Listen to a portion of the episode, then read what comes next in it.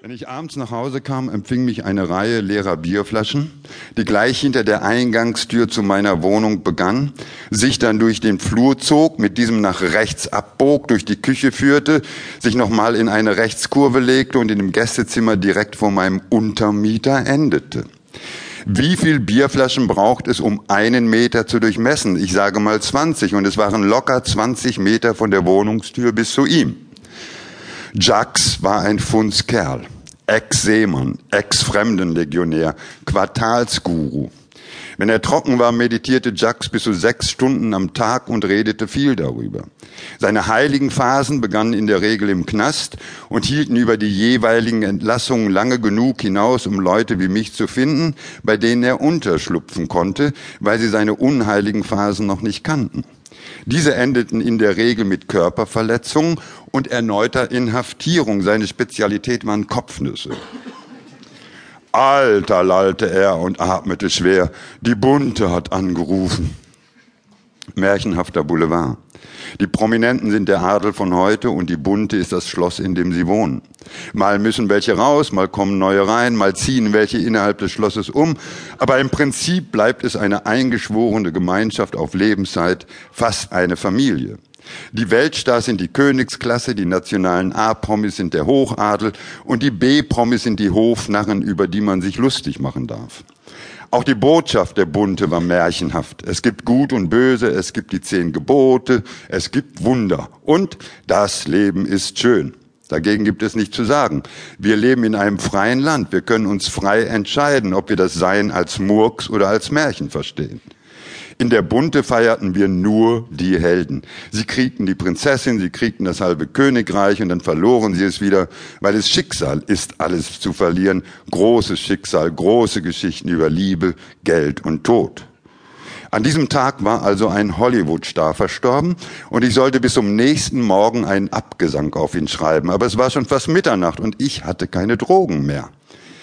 Wenn ich von Arbeitsdrogen rede, dann ist das entweder Haschisch oder Marihuana. Ich rief einen Freund an, der in Hauptbahnhofsnähe arbeitete und orderte für einen Hunderter das eine oder andere, aber er brachte es mir nicht selbst vorbei, sondern steckte den grünen Marokkaner in eine CD-Hülle und gab diese einem Taxifahrer. Doch das Taxi kam und kam nicht. Ich rief meinen Freund nochmal an, der wurde sehr nervös. Das ist nicht gut, sagt er, das ist gar nicht gut. Schließlich klingelte es unten an der Haustür und ich eilte die Treppen hinab. Der Taxifahrer war ein Iraner. Er drückte mir wortlos die CD in die Hand und verschwand A sehr eilig und B ohne nach dem Geld für die Tour gefragt zu haben. Zurück in der Wohnung kam ich gerade noch dazu, das Haschisch aus der CD-Hülle zu nehmen und in ein Döschen auf den Schreibtisch zu legen, als es ein zweites Mal klingelte, aber jetzt oben an der Wohnungstür. Aha, dachte ich, der Taxifahrer ist aufgewacht. Vor der Tür standen Bullen, zwei an der Zahl. Ein großer Dicker und ein kleiner Dünner. Der Dicke hielt seinen Schlagstock einsatzbereit, der Dünne richtete eine entsicherte Pistole auf mich. Das Beweismaterial, schrie der Dünne, geben Sie uns sofort das Beweismaterial. Dann stürmten sie die Wohnung. In Hamburg bekam man für 100 Mark etwa 5 Gramm. Das war genau die Menge, deren Besitz in der Hansestadt praktisch straffrei war. Theoretisch war die zwar noch immer illegal, aber es kam damit zu keinem Prozess mehr und jeder Bulle von Tugend und Verstand kümmerte sich einen Dreck darum, weil es für ihn unnütze Arbeit war. Ich gab den beiden deshalb ohne zu zögern das Stück und hoffte insgeheim, dass sie es mir zurückgeben würden. Stattdessen hörte der kleine Dünne nicht auf zu schreien. Wo ist der Rest? Was für ein Rest? Der Rest vom Beweismaterial für die Uhrzeit wurde hier definitiv zu laut und zu viel geschrien. Ab sofort hörte das ganze Haus mit. Aber ich hab nicht mehr. Verarschen Sie uns nicht. Der Kollege von der Wache sagte, dass er in der CD ein Riesenstück gesehen hat. Und dieses Stück ist klein. Ich frage Sie jetzt zum letzten Mal, wo ist der Rest vom Beweismaterial? Der Kollege von der Wache war ein Idiot. Der Kollege am Tatort auch. Er hörte einfach nicht auf zu schreien. Beweismaterial, Beweismaterial, Beweismaterial. Und ich konnte mich nur wiederholen. Mehr Beweismaterial gab es nicht. Na gut, schrie der kleine dünne Bulle. Dann holen wir jetzt die Hunde.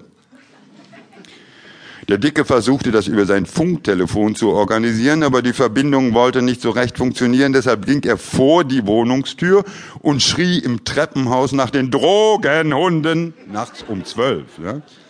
Inzwischen war das halbe Haus aufgewacht. Und als dann plötzlich